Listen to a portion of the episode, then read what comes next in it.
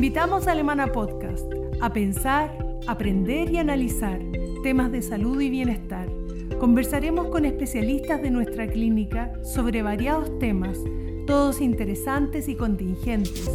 Acompáñanos, acompáñanos en este espacio creado especialmente para ti.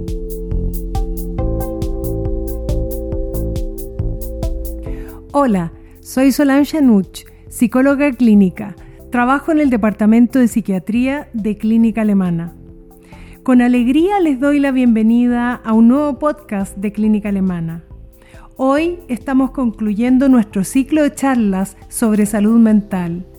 Hemos querido darles la mejor información y apoyarlos en el cuidado de su salud. Para esto hemos revisado temas variados, teletrabajo, suicidio, abuso sexual, afrontar la separación conyugal, salud mental en el embarazo, ansiedad, trastornos del sueño, mindfulness, deterioro cognitivo, consumo riesgoso de alcohol, nuevas miradas del cáncer, reintegración a la vida después del COVID. Cerraremos nuestro ciclo hablando sobre estrés, un signo de nuestros tiempos de cambio. Para tratar este tema, contamos con la presencia del doctor Alejandro Kopman, psiquiatra de esta clínica. Hola Alejandro, ¿cómo estás? Muy bien, Solange, muchas gracias por la invitación. Feliz de estar aquí. Encantada de tenerte. Alejandro, frente a las crisis y las presiones medioambientales, el ser humano se reorganiza. Y en ese periodo de reorganización aparece la respuesta de estrés con sus características en dos fases, una fase positiva y una fase negativa. ¿Qué explicaciones existen que nos permitan comprender por qué algunas personas responden positiva y sanamente y otras se enferman? Es una tremenda pregunta. Hablar de estrés en tiempos de cambio equivale a hablar de la historia del ser humano. Finalmente, siempre estamos en un proceso de constante adaptación.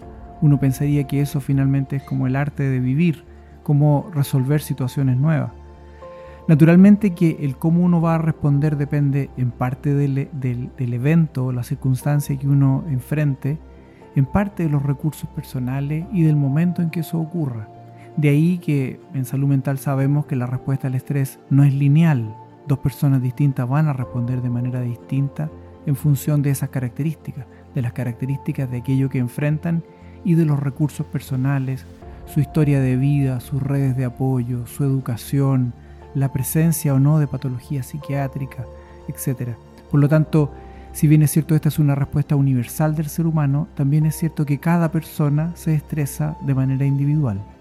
Y tú nos planteas en tu presentación que dentro de los factores personales o los factores del terreno, las experiencias tempranas son experiencias moduladoras de la respuesta de estrés. Eh, cuando esas experiencias no han sido buenas, esa brecha es irreversible. ¿Cómo lo hacemos para trabajarla a lo largo de la vida? No es irreversible, pero sin, sin duda que las experiencias adversas tempranas son responsables de una suerte de cicatriz emocional que se aloja en el cerebro y se expresa en la conducta esa cicatriz emocional que eh, en el fondo eh, llamamos estrés temprano, va modulando la respuesta en el futuro y podría determinar que hay personas que tengan eh, experiencias adversas que las incorporen positivamente y de ahí la resiliencia, o bien experiencias adversas que se transformen en una carga y en aumento de psicopatología. Este es un tema antiguo, durante todo el siglo pasado, el siglo XX, las investigaciones en resiliencia, en apego y teoría del apego, en, la, en este juego entre la genética y la hipergenética, es decir, cuánto traemos y cuánto somos capaces de expresar. ¿Cuántas veces vemos dos hermanos, tres hermanos expuestos a la misma familia, a los mismos estresores y no necesariamente van a expresar del mismo modo aquellos traumas tempranos? Esa es la interacción entre lo que traemos, la herencia de nuestros padres, y cómo el ambiente nos va modulando. La edad, el género, el tipo de experiencia, los soportes que hemos recibido, etc. Hay, hay un campo enorme de investigación y, de, y muy atractivo desde el punto de vista de la biología, la psicología e incluso las ciencias sociales en ese tema.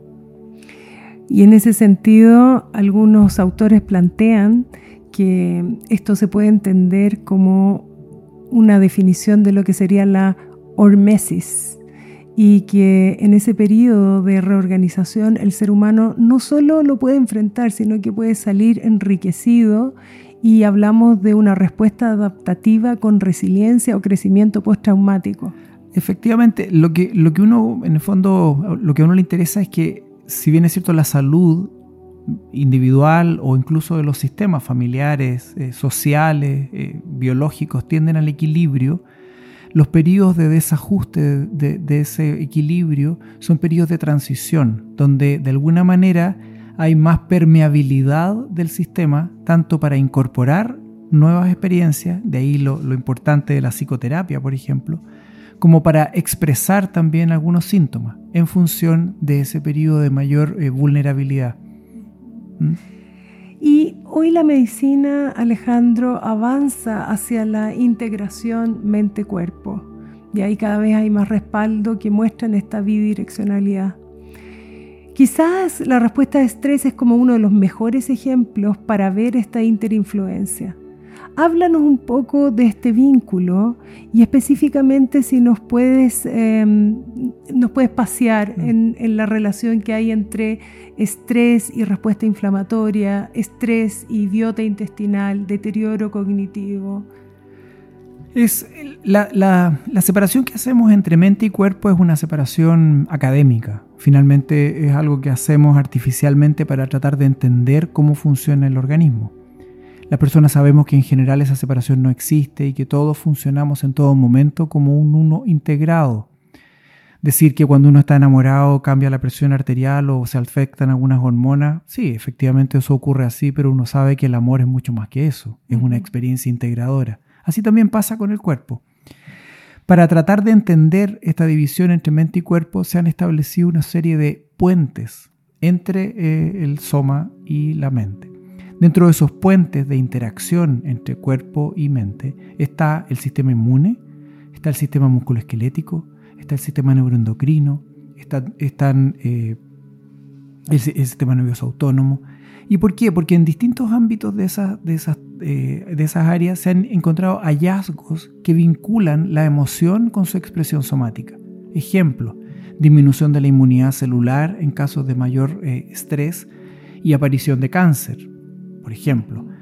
Eh, disminución de la hormona de crecimiento en niños sometidos a estrés temprano y talla baja. Mm. Eh, alteración del eje hipotálamo, hipófisis, gónada y, por ejemplo, eh, cambios en el deseo sexual o incluso en la fertilidad. ¿Cuántos tenemos historias de parejas haciendo enormes y largos tratamientos de fertilidad que deciden vamos a parar por un tiempo y nos vamos de vacaciones y en las vacaciones mm. ocurre el embarazo, mm. Etcétera?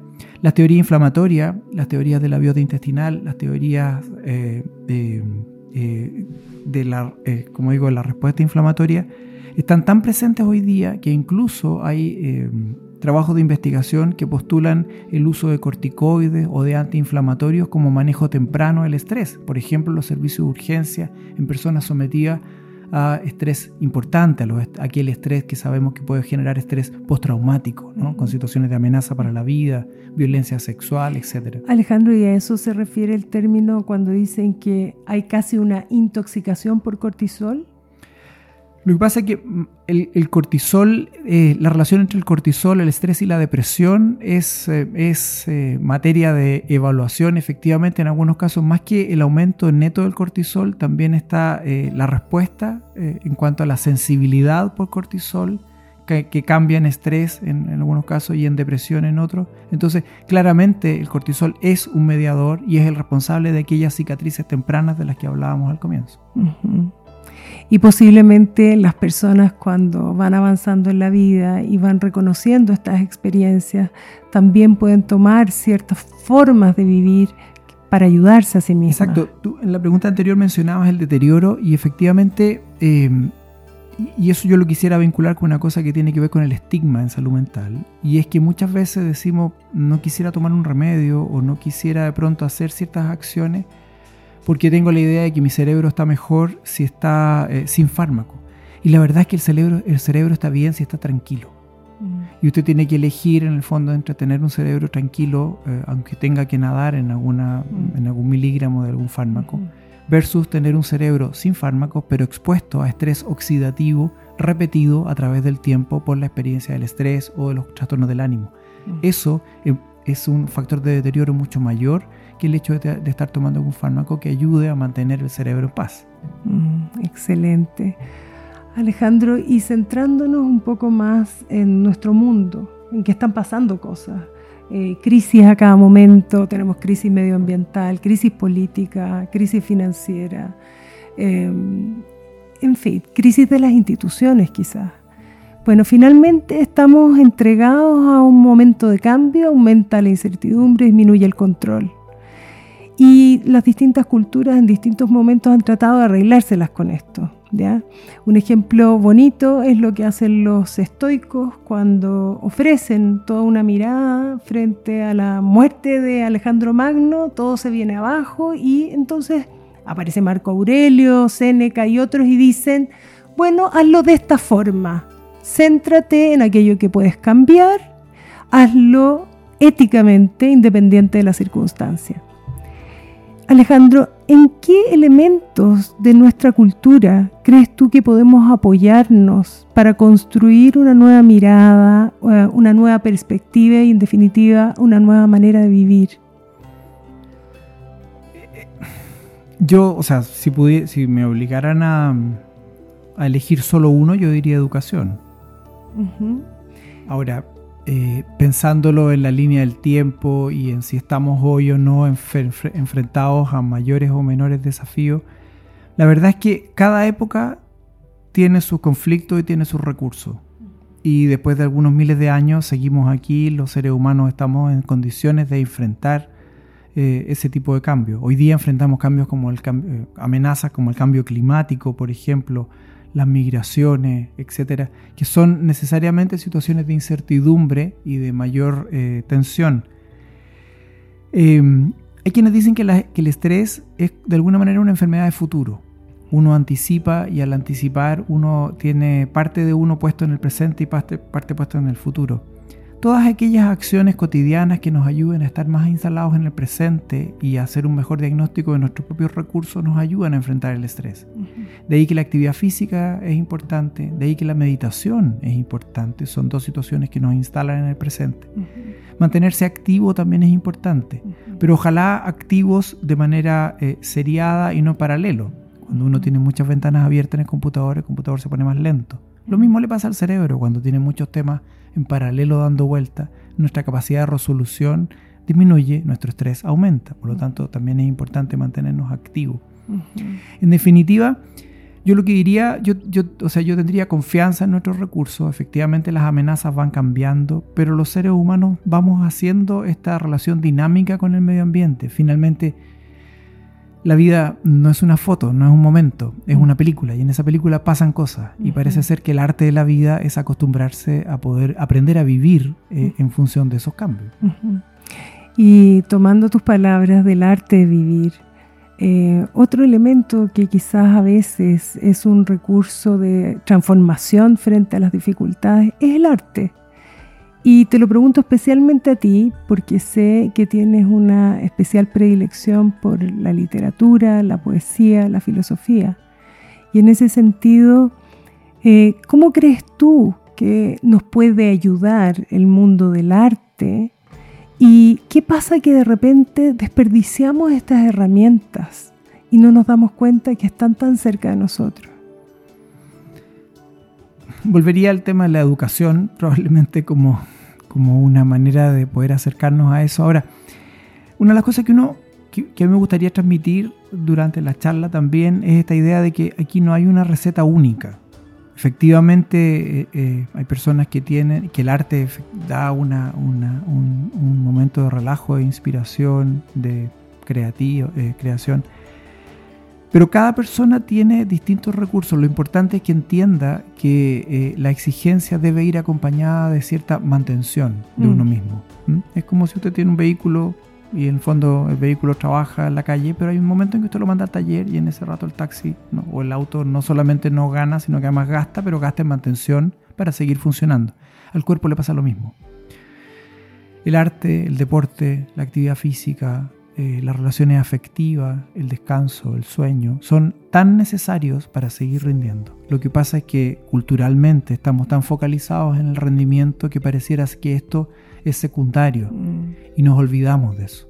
Y, cuando nos, y nos volvemos a acordar de eso solo cuando nos falta, cuando ya tenemos un síntoma. De alguna manera, el ideal del estrés sería poder enfocarse en la prevención más que en su manejo, en el, en, el día a día, ¿no? Cuando es más difícil, naturalmente.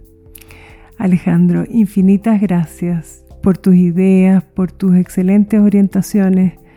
En realidad nos has ayudado muchísimo a pensarnos, a construir y construirnos en un mundo cambiante y tratando de hacerlo de la mejor manera. Muchas gracias. Gracias a ustedes. Y a todos quienes nos escuchan, muchas gracias. Muchas gracias por acompañarnos en este proyecto de compartir en torno a la salud mental. Ha sido un aprendizaje precioso junto a ustedes. Si Dios quiere, esperamos seguir brindándoles todo el apoyo que podamos con temas que a ustedes les interesen y sean útiles. Mis mejores deseos y hasta un nuevo año.